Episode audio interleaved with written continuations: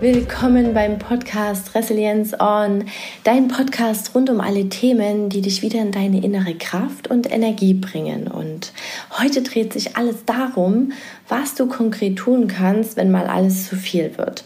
Und dafür habe ich dir fünf effektive Resilienzmethoden mitgebracht. Und ja, wir kennen alle diese Phasen in unterschiedlichsten Lebensbereichen, wo uns einfach mal alles zu viel wird. Sei es in Beziehung, Job oder Familie.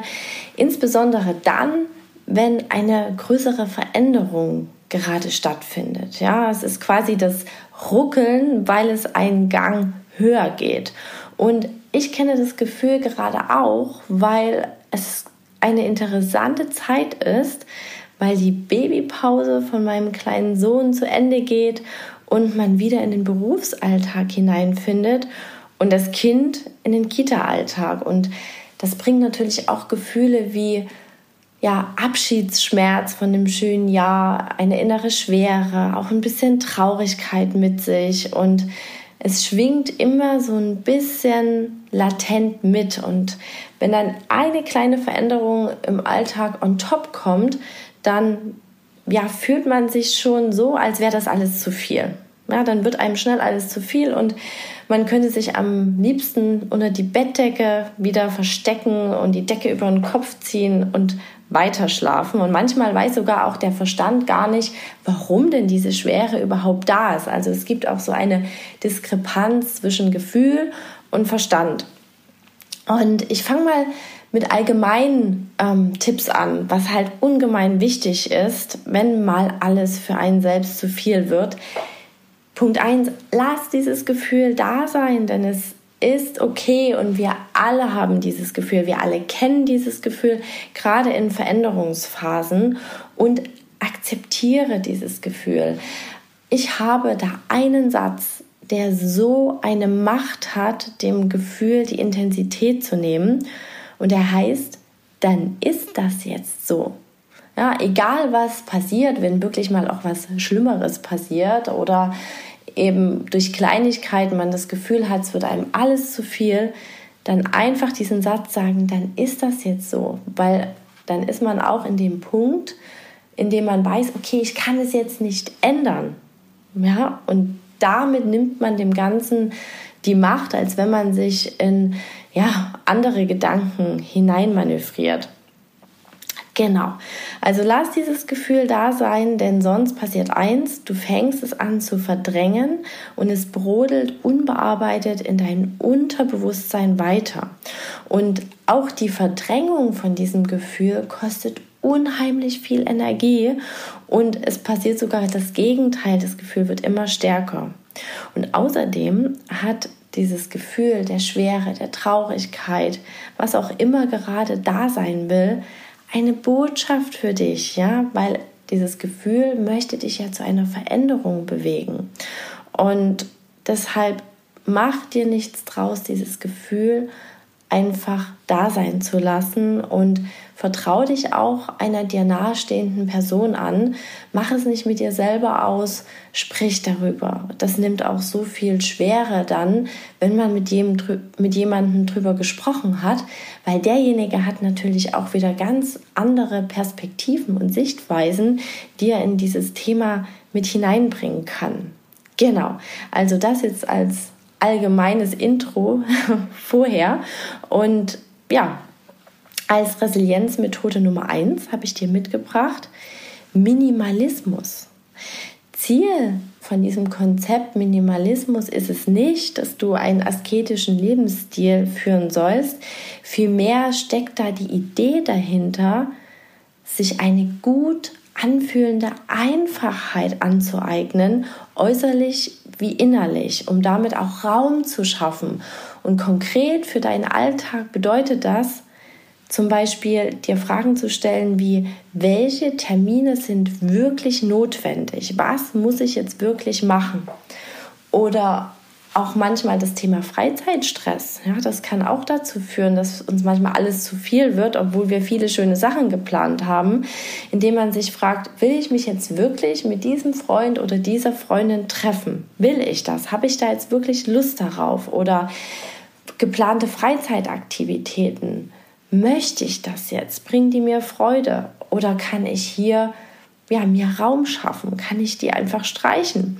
Und sich dann im Allgemeinen auch mal die Frage zu stellen, wo kann ich in meiner Freizeit ausmisten und auch Raum für komplett unstrukturierte Zeit schaffen. Das bedeutet, dass in dieser Zeit keine spezielle Aktivität vorgesehen ist, sondern einfach nur ja, Raum für das Wahrnehmen. Vielleicht oder meistens sogar ergeben sich daraus dann Dinge, die man gerne tun wollen würde, aber man hatte sich bisher vielleicht die Freizeit so zugestopft, dass der Raum gar nicht dafür da war, um das fühlen zu können, welche ja, welches Erlebnis die Seele als nächstes machen möchte, was wirklich auftankt und nährt, weil man vielleicht in bestimmten Routinen gefangen ist, weil man das immer so gemacht hat. Also, Minimalismus als Resilienzverstärker ist quasi meine erste Resilienzmethode. Die zweite ist, fang an, auf dem Papier zu denken. Denn Papier ist einfach so machtvoll, weil es in uns andere Botschaften und Eingebungen aktiviert, als wenn du beispielsweise nur auf dem PC oder auf dem Handy schreibst. Beispielsweise ergeben sich schon nach zehn Minuten runterschreiben. Wenn du ein Thema hast und schreibst dazu zehn Minuten runter, passiert eins, greifst du auf dein Unterbewusstsein zu. Ja, und du erhältst andere Eingebungen, andere Ideen, als wenn du einfach nur den Gedanken denkst. Ja, wenn du jetzt dir die Frage stellst, warum wird mir denn alles zu viel? Denkst du andere Gedanken, wenn du das nur in deinem Kopf lässt, als wenn du deine Gedanken zu Papier bringst. Und da könntest du zum Beispiel Folgendes machen. Du nimmst dir zwei Blatt Papier. Auf das erste schreibst, schreibst du, warum wird mir gerade alles zu viel? Was ist die Quelle diesen, dieses Gefühls? Das schreibst du auf das erste und dann stellst du dich darauf und nimmst einfach mal wahr. Und dann schreibst du deine Wahrnehmungen auf. Wenn du das gemacht hast, dann nimmst du dir das zweite Blatt Papier und schreibst drauf, was würde dieses Gefühl mildern? Mit was muss ich vielleicht aufhören?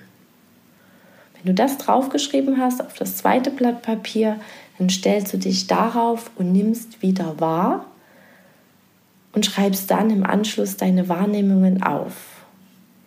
Und schau doch mal, was da passiert. Da kriegst du ganz andere Erkenntnisse, als wenn du das alles im Kopf lässt. Genau.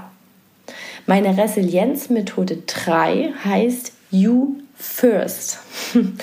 Was bedeutet, dieses Gefühl, mir wird gerade alles zu viel, hängt sehr oft damit zusammen, dass du dich und deine Bedürfnisse über einen längeren Zeitraum sehr stark vernachlässigt hast, weil du viel zu viel Zeit für andere Menschen, für andere Dinge aufgebracht, aufgewendet hast, aber dich und deine Bedürfnisse komplett vernachlässigt hast. Und hier helfen zwei magische Fragen, so nenne ich die, die du dir über den Tag verteilt immer mal stellen kannst. Frage Nummer eins, wie geht es mir gerade? Um einfach mal wahrzunehmen, so einen Selbstcheck zu machen, ist alles im grünen Bereich oder bin ich eher schon im gelben Bereich oder im roten Bereich?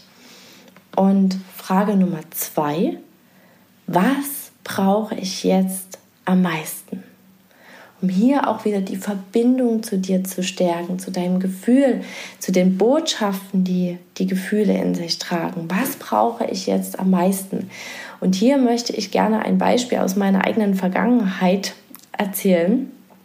Es war nämlich so, dass ich ja nach einem Terminmarathon am Vormittag dann zu den Erledigungen der, der To-Dos übergegangen bin und angefangen habe, eine Tasse Kaffee zu trinken, die zweite Tasse Kaffee, die dritte, dann noch den Schokoriegel Nummer 1, 2 und 3 und gar nicht gemerkt habe, was ich da eigentlich konsumiere. Und heute weiß ich, hätte ich mir damals die Fragen gestellt, was brauche ich am meisten? Ist es nicht diese ganze Energie durch Kaffee oder Schokoriegel, sondern einfach mal eine Pause. Einfach mal zehn Minuten durch den Park gehen. Das hätte ich tatsächlich gebraucht. Das mache ich nämlich heute. Da kommen nämlich ganz andere Eingebungen zu mir durch, als wenn ich mir diese Fragen nicht stelle und das vielleicht auch mal aufschreibe. Das heißt, du kannst mit diesen Fragen auch negative Kreisläufe durchbrechen, negative Muster durchbrechen und dann neue, gesündere damit entstehen lassen. Genau. Also stell dir diese zwei Fragen, wie geht es mir gerade und was brauche ich jetzt am meisten immer mal verteilt über den Tag hinweg. Da gibt es zum Beispiel auch eine spielerische Methode. Immer wenn du eine 8 siehst, stellst du dir die Fragen, denn die 8 steht für Achtsamkeit. Genau. Ja, dann sind wir schon bei Tipp Nummer 4, die Macht der Gewohnheiten. Was steckt hinter dieser Aussage? Denn am Ende sind es unsere Gewohnheiten, die uns langfristig nicht nur unsere Herzensziele erreichen lassen, weil wir dranbleiben, sondern auch über das Wie entscheiden. Wie ist unser Weg? Also ist unser Weg entspannt oder ist unser Weg unentspannt? Das können unsere Gewohnheiten beeinflussen. Ja, also fühlen wir innere Ruhe, Gelassenheit, Zuversicht und Mut, wenn wir das fühlen wollen, dann sollten wir hinterfragen, welche Gewohnheiten braucht es. Und interessanterweise ist es so, wenn du eine neue Gewohnheit für dich austesten möchtest, am Morgen ist die Motivation für etwas Neues, für eine neue Gewohnheit am allergrößten. Denn über den Tag hinweg wird es vielleicht manchmal hektisch, wir haben ein bisschen Stress und dann braucht es viel, viel mehr Energie, um neue Gewohnheiten anzueignen, als am Morgen, wenn wir noch total ausgeruht sind. Deshalb ist auch die Idee, am Abend Sport zu machen, viel, viel schwieriger als gleich am Morgen. Und das Schöne ist, wenn du eine neue Gewohnheit für dich ausprobiert hast, dann begleitet dich das den ganzen Tag, wenn du es früh schon gemacht hast, dass du das Wichtigste für dich schon erledigt hast, als wenn du beispielsweise drei To-Dos für dein Herzensziel umsetzen möchtest und dafür bleibt dir nur der Abend. Und über den Tag hinweg wirst du müder, wirst du gestresster und hast am Ende des Tages gar nicht mehr die Energie, um dafür etwas zu tun. Deshalb probiere diese Gewohnheit, wie auch immer die aussehen mag, gleich am Morgen aus, weil am Morgen ist die Motivation am größten und dich begleitet dann den ganzen Tag dieses wunderbare Gefühl, ich habe meine drei To-Dos für mein Herzensziel oder ich habe meinen gesunden Smoothie schon zu mir genommen, ich habe schon Sport gemacht. Diese Gefühle begleiten dich dann den ganzen Tag. Genau. Und jetzt ähm, zur letzten Resilienzmethode eine neue innere Haltung aneignen. Dafür habe ich dir auch eine Übung mitgebracht, die du sehr, sehr gerne durchführen kannst. Das ist nämlich ein Beschleuniger für Gefühle wie Mut, Empathie, Gelassenheit oder Mitgefühl, gerade wenn wir uns auch in Situationen befinden, die uns triggern, die uns richtig von innen stressen. Und diese drei Schritte, die ich dir gleich erkläre, führen dich zu einer neuen inneren Haltung, also wie du mit einem bestimmten Thema ressourcenreich umgehst, dass du daran wächst, dass du dich damit wohlfühlst, dass du anders reagierst als früher. Und zwar im ersten Schritt geht es um das Aufspüren. Und da schau einfach mal, welche Situationen erzeugen in dir ein negatives Gefühl. Hier könntest du zum Beispiel deine Top 3 Situationen mit dem dazugehörigen negativen Gefühl aufschreiben. Du siehst auch wieder aufschreiben, die Macht des Papiers. Dann Punkt 2, wenn du das Aufspüren erledigt hast, kommt die Akzeptanz. Hier geht es darum, diese aufgespürten Situationen mit ihren Gefühlen anzunehmen. Ja, du lässt dieses Gefühl da sein, auch wenn es im ersten Moment sich total unangenehm oder überwältigend anfühlt. Wenn du das Gefühl zum Beispiel hast, es überwältigt dich, dann atme in dieses Gefühl ruhig hinein. Und du baust damit mit der Akzeptanz und dem Wahrnehmen, dem Hineinatmen auch innere Widerstände gegen dieses Gefühl ab und damit schwächst du sofort die Intensität dieses Gefühls. Leider machen wir viel zu oft das Gegenteil, versuchen uns abzulenken oder dieses Gefühl zu ähm, ignorieren. Aber damit erreichen wir leider genau das Gegenteil, denn das unangenehme Gefühl wird immer stärker und wir ja, gehen Situationen vielleicht sogar aus dem Weg, nur um dieses Gefühl nicht wahrnehmen zu wollen.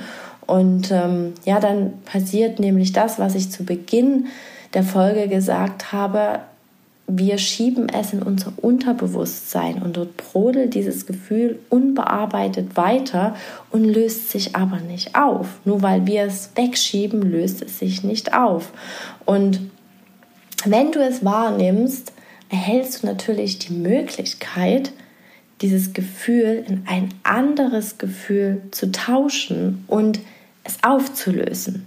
Und damit sind wir jetzt schon bei Schritt 3 zeige ich dir, wie du dieses Gefühl auflösen kannst.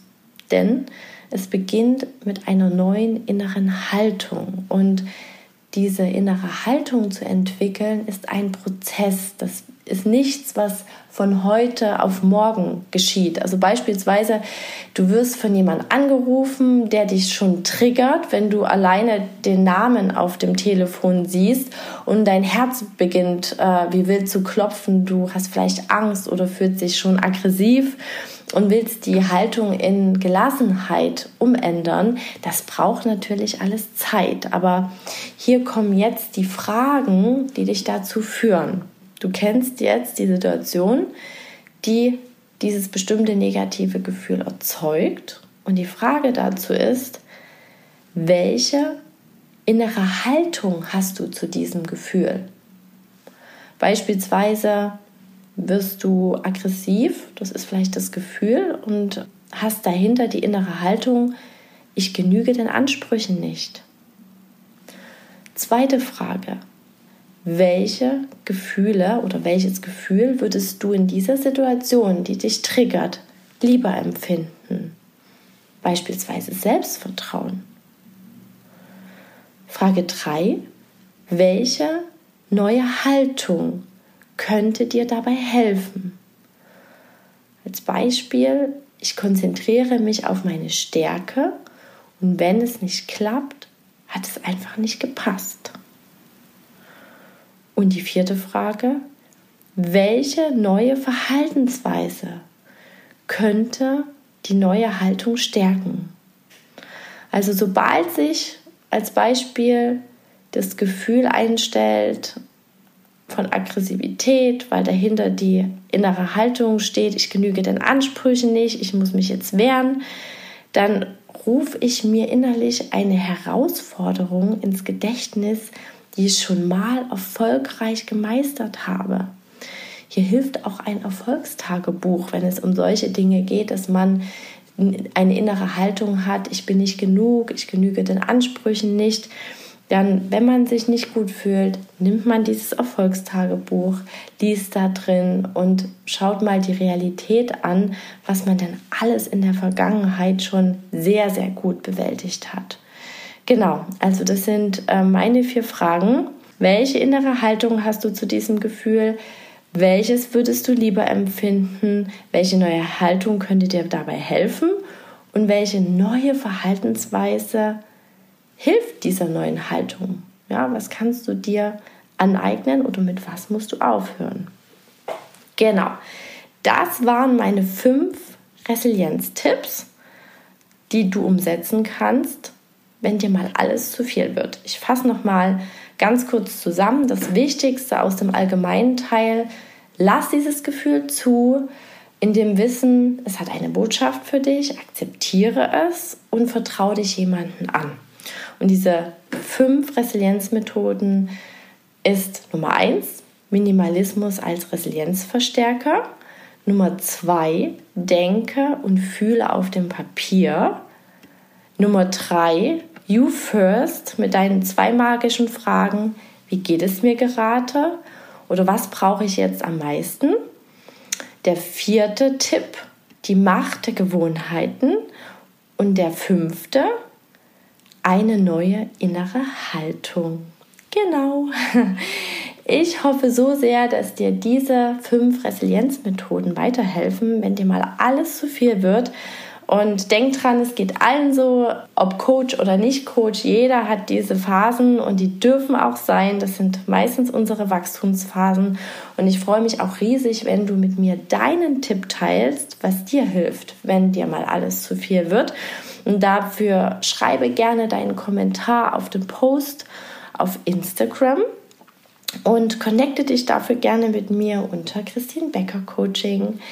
Fühl dich ganz, ganz lieb gedrückt und Resilience on, deine Christine.